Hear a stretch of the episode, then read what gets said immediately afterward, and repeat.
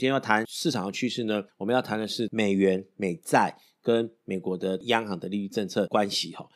讨论这个议题的最主要的一个因素呢，是起源于很多人在问说，明明经济的状况就是不好哦，明明你看到失业率的数字、纾困的状况，好，或者说你看到美国新闻，甚至我看到美国的旧金山的呃很多城市的游民呢，其实都有增加的一个情况。明明整个全世界，包括说美国联准会昨天公布的数据是，美国年薪三万块以下收入的这个族群啊，其实在美国三万年薪以下收入的人，算是呃相对低所得的一个族群哦。这样子的一个族群，在呃一到四月，尤其是四月的失业率呢，是高达四十个 percent 之多，其实是高过整个美国整体的失业率。所以当这样子的一个状况之下，其实很多人当然会对市场采取一个做空的一个态度。其实从三月、四月以来的话呢，这些人其实事实上都是 loss 还蛮大的。好，其实核心问题吧，为什么市场经济这么差？为什么股市还在涨呢？那其实这个一个蛮重要的理由，就是因为如果央行可以无止境的去印钞票，就是，也就是说，如果央行印钞票这件事情是一个呃，就像复仇者联盟里面的无限手套的这样子威力的话，那政府干嘛还要去跟民众课税？他就根据。每个人的生活的状况，固定的发钱给你就好了，哦，就是你就是每无止境的纾困，无止境的发现金给民众就好了。为什么还要去跟民众瞌睡呢？好，好，那这个就要讲到一个很重要的状况，就是说各位不要误会了一件事情，就是呢，全世界只有一个国家可以无限制的去印钞票，然后呢不会马上影响到自己的经济的状况，哦，那这个国家呢就叫做美国。除了美国之外，没有任何一个国家，它有办法在大量的增加货币供给的情况之下呢，不去影响到它的整个国内的通膨，或者是影响到它的币值。这个就是要提到一个很重要的提过就叫做布列顿森林体系。好，布列顿森林体系呢，其实简单就是说呢，二次大战之后，全世界的经济呢开始要复苏。美国在一九三五年、三七年呢。美国其实是出现了蛮严重的经济的大恐慌、大萧条，对不对哈？那到了一九四五年之后呢，其实二次大战结束之后呢，经济开始复苏，然后开始成长哈。那很多人会以为说，哦，这个是主要是美国的，主要是打仗胜利了，所以经济开始复苏。很多人忽略的背后的一个因素，其实就是布列顿森林体系的建立哈。我用最简单的故事告诉各位，全世界当它必须要发展经济的时候，大家要清楚知道。一九三零年代其实有出现两个经济的学说啊，不管你们是你考专业的证照，或者说呢分析师，或者说你自己在学校念的时候，大家知道一九三零年代、一九四零年代其实有两个经济学派是产生的，一个叫做凯恩斯学派，一个叫做货币学派。凯恩斯学派指的就是说，政府必须要去，它可以去透过降息，透过增加货币供给去刺激经济。同样呢，政府呢可以透过增加政府支出，去透过增加公共支出去刺激经济。但是呢，很多人其实没有想到的一件事情，就是说，好，那重点是政府的钱哪里来？如果在全球的经济还是像一九三零年代之前是所谓的金本位主义的话，那其实就有一个很重要的矛盾就会出现，就是说，如果我这个国家的货币的数量跟我这个国家的黄金的储量维持一定比例的关系的话，我一个国家的黄金的储备量不可能无止境的成长。但是我的经济可能一直成长，一直成长，一直成长的情况下，我怎么去得到这些货币供给的状况呢？好，再来就是说我我要去呃发行货币去刺激经济，我要去增加财政支出去去刺激经济，我的钱从哪里而来？好，其实这背后的引擎就是布列顿森林体系，简简单说就是他把美元跟黄金绑在一起，你拥有的美金就等同于黄金的数量。这个在一九四五年之前是没有一个货币拥有这样子的一个地位的，因为是一九四五年一次大战之前居于全球霸主地位的大英帝国，它的英镑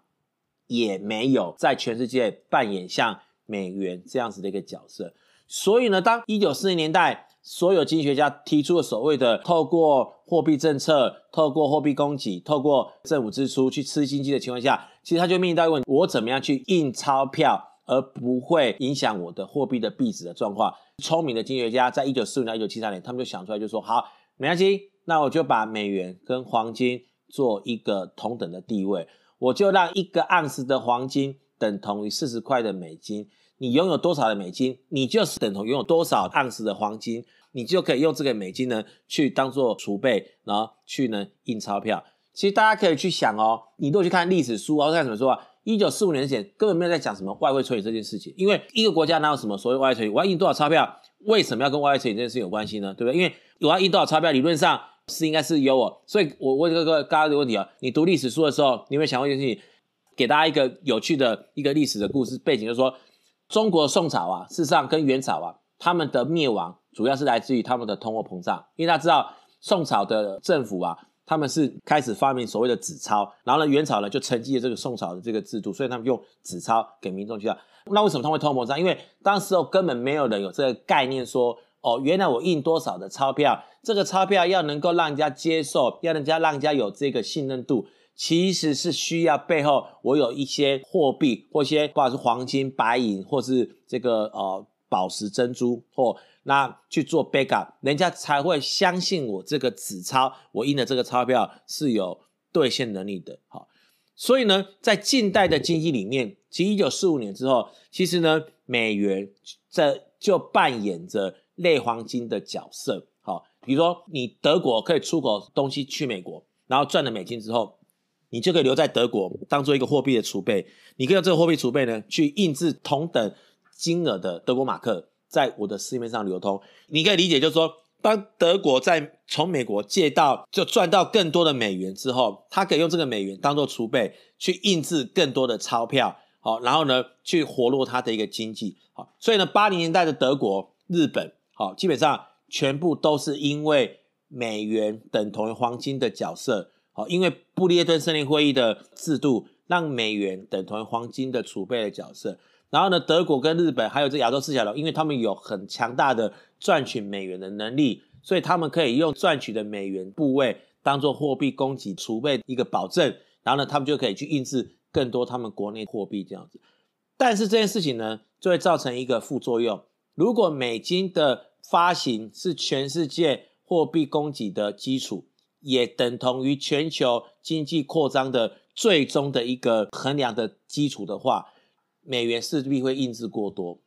那自然美元的币值长期就会出现贬值的一个情况。那美元币值如果出现贬值的情况，它势必就会反映在各种原物料，尤其是在黄金的价格升值上面。所以，我们先就捡一个重要结论，就是说，第一个，全世界只有美元有能力去印制 over 过多的货币，因为这些货币会让其他国家拿来当做它货币。发行的啊，比如说中国、哦日本、韩国，当做它货币发行基础的一个功能这样子。但是 overall 来看，美元的发行量的过多，会造成它相对应黄金的价格的一个贬值。所以我们看到结论就是说，每一次当美国联准会的央行的资产负债表扩张太快的时候，或者是呢，因为美国的资产负债表扩张太快，也就等同于美国的可能它公债的发行量。扩张太快的时候，通常来说，黄金都会是一个金价都会是一个升值的一个空间。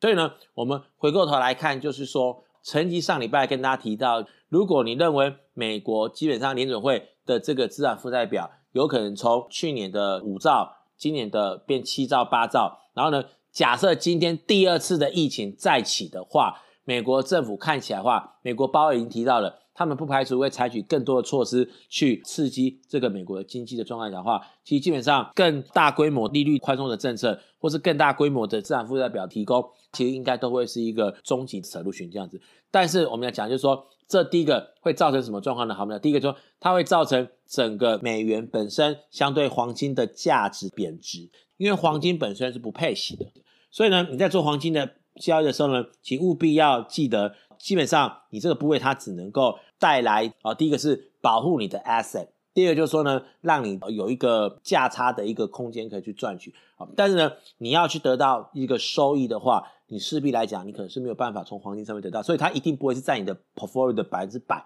哦，甚至会相信不会超过百分之二十。好，主要原因就是因为你不可能你的一个投资组合，我相信在现在这个阶段，你一个只有资本利得。但是没有配息或是呢流动资金的提供的这样子的一个 portfolio，我个人认为其实不会是一个最佳的一个解这样子哈。但是我讲就是说，二次大战之后的世界经济的格局就是利用美元等同于黄金的地位当做货币的储备，进而透过增加美金的供给，可以刺激全球经济的一个成长这样子。OK，好，一九四五年不列颠森林会议到一九七三年。美国废除跟金价联动的承诺，是加速了这件事情的发生。所以我想说，第一个持有适度的黄金的部位，包括说黄金的股票哦，或是黄金的 ETF 哦，或是黄金的这个个股，我想可能是一个一个好的 solution。第二个，其实这些钱呢，它最终是会流入到其他国家去的。所以呢，其实对其他国家来讲，大家知道，在第一次世界大战之后，为什么会再发生第二次世界大战？最主要是因为当时候的德国、日本还有这个中国。其实都发生了非常严重的通货膨胀，因为大家就是一直印钞票嘛，对不对？所以呢，我们讲就说，以目前来看的话，事实上在某些国家，它事实上是会有可能的一个通膨发生的一个情况。现在大家都觉得说这件事情可能是有一点天方夜谭，因为现在整个因为油价的下跌的关系，因为现在老龄人口过多的关系，事实上整个整体的经济状况是比较倾向在通货紧缩或者说呢低于的一个状况。但我要讲就是说。不是美国，而是美国以外的某些国家，事实上是有可能会产生通货膨胀的情况的。那我们其实呢，我们下一个目标就是找出啊、哪些国家会因为美元的一个货币的政策呢，导致它比较严重的通货膨胀，然后呢导致它的资产有一些比较大的啊不合理的上涨的情况的话呢，其实这是我们下一个想要捕捉的一个投资的机会。